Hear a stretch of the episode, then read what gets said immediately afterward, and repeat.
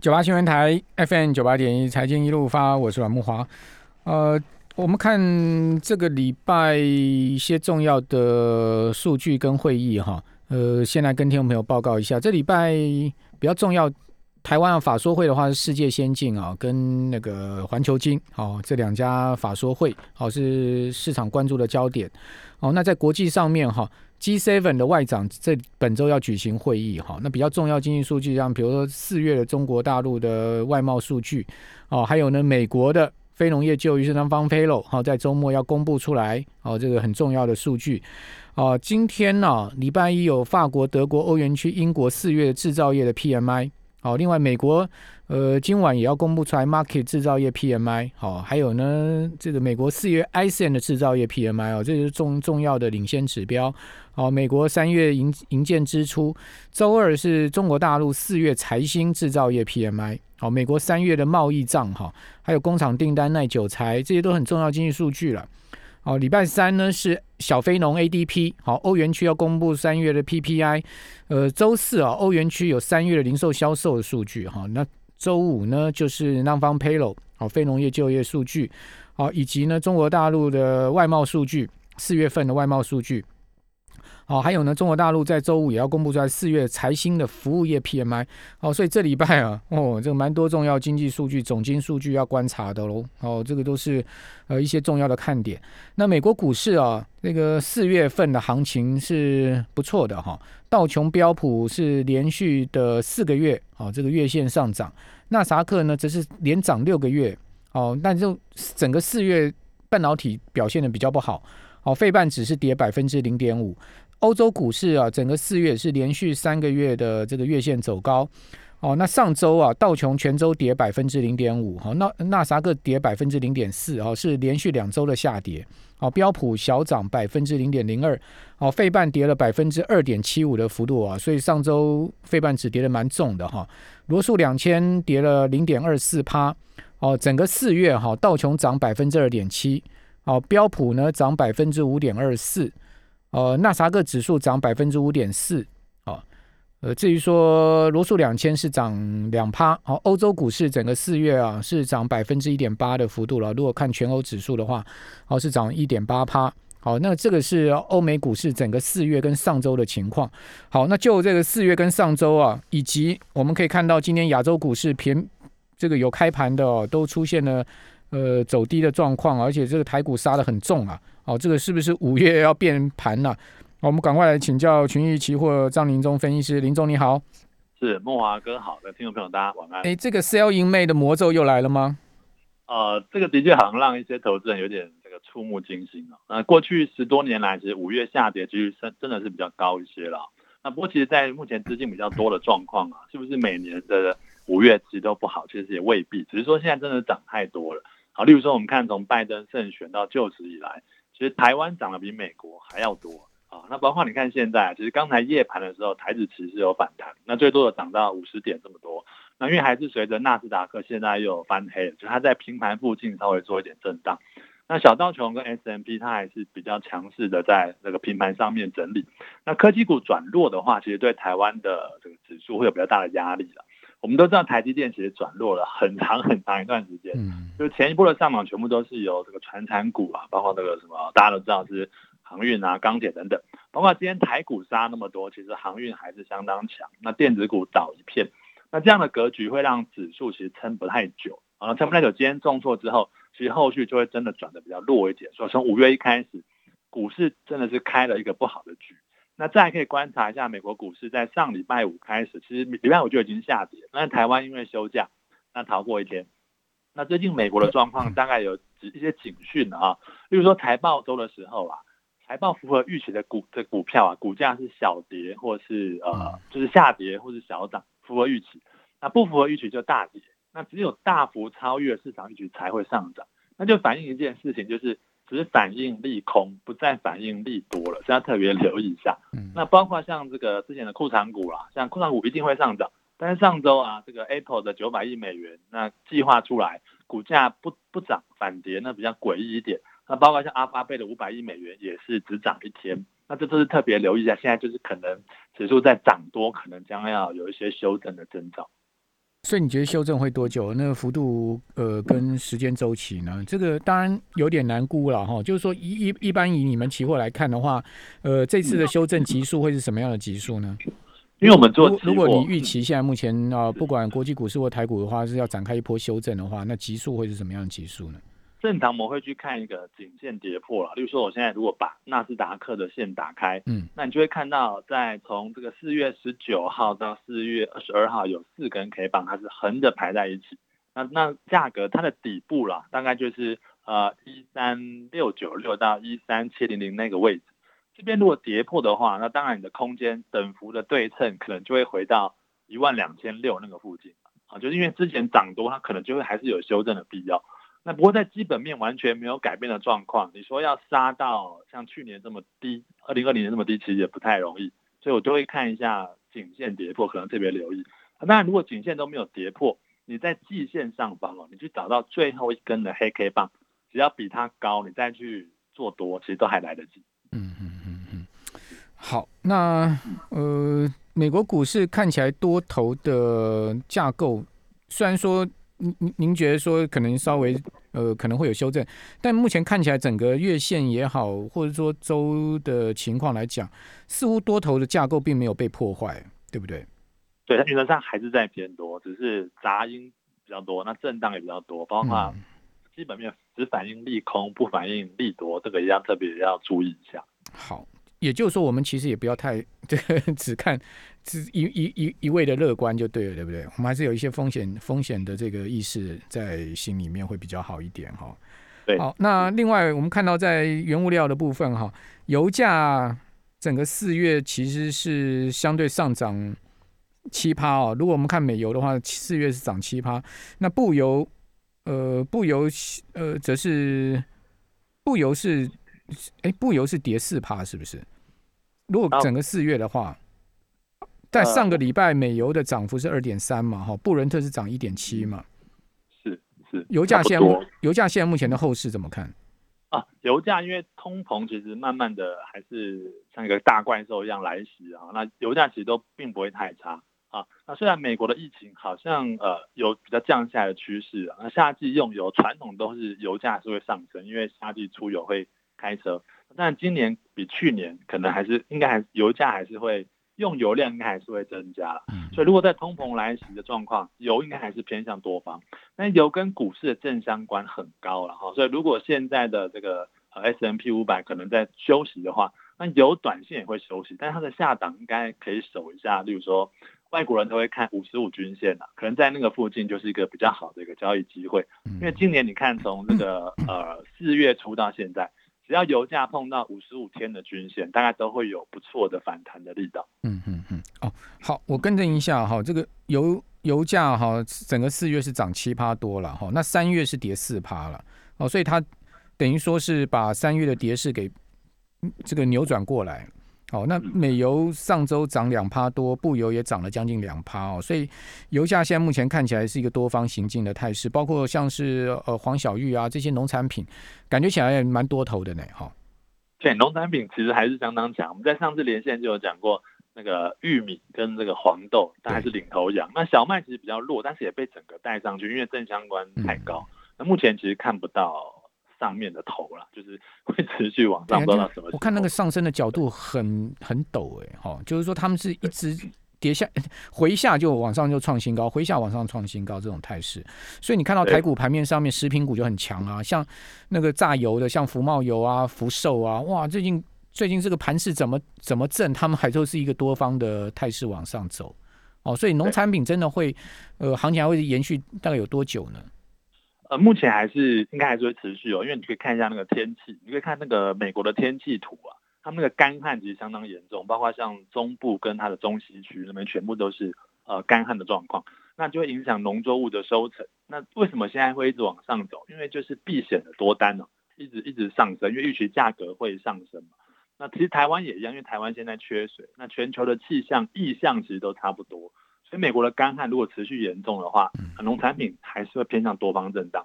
只是如果你不想要追高的话，你可以等到它压回的时候，没有跌破长均线的状况再去做多，会比较安全一点。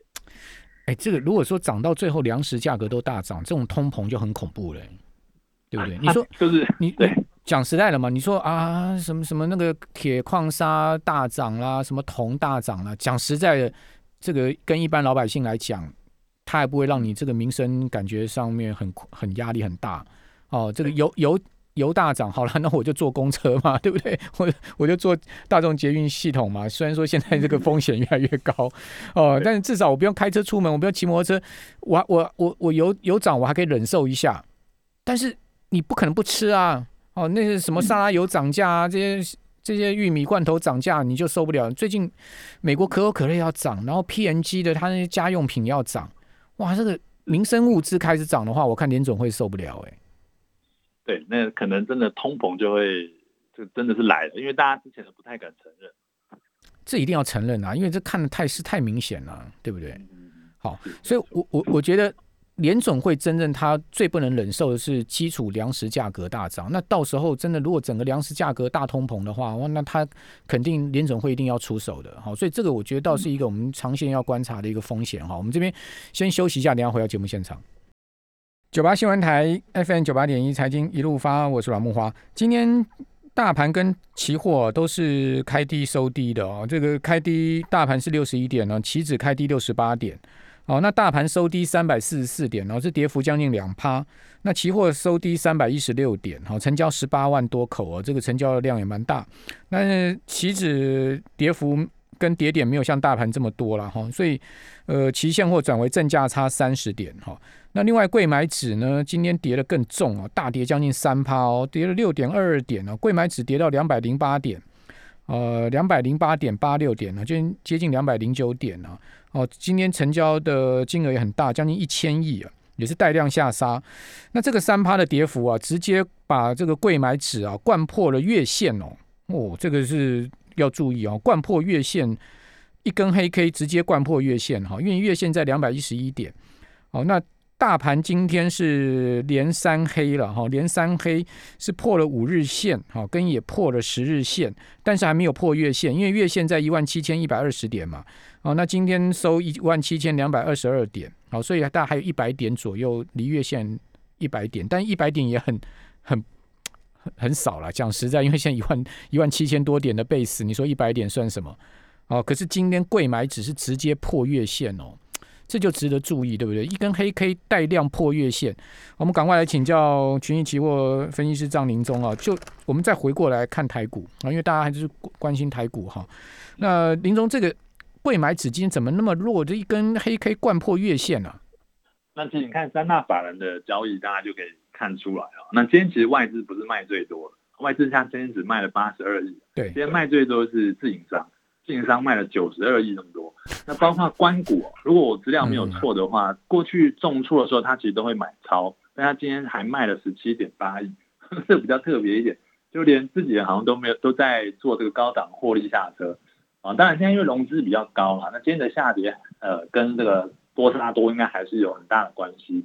那后续怎么看的话，其实可以往前去推啊。我们看到台北股市在四月二十二号有一根比较呃就是爆大量。那那上柜加上市那一天的量量到六千亿以上，那那一天的低点如果被跌破，其实已经快要碰到了。那一天的最低位置是在一七零六六啊，一七零六六。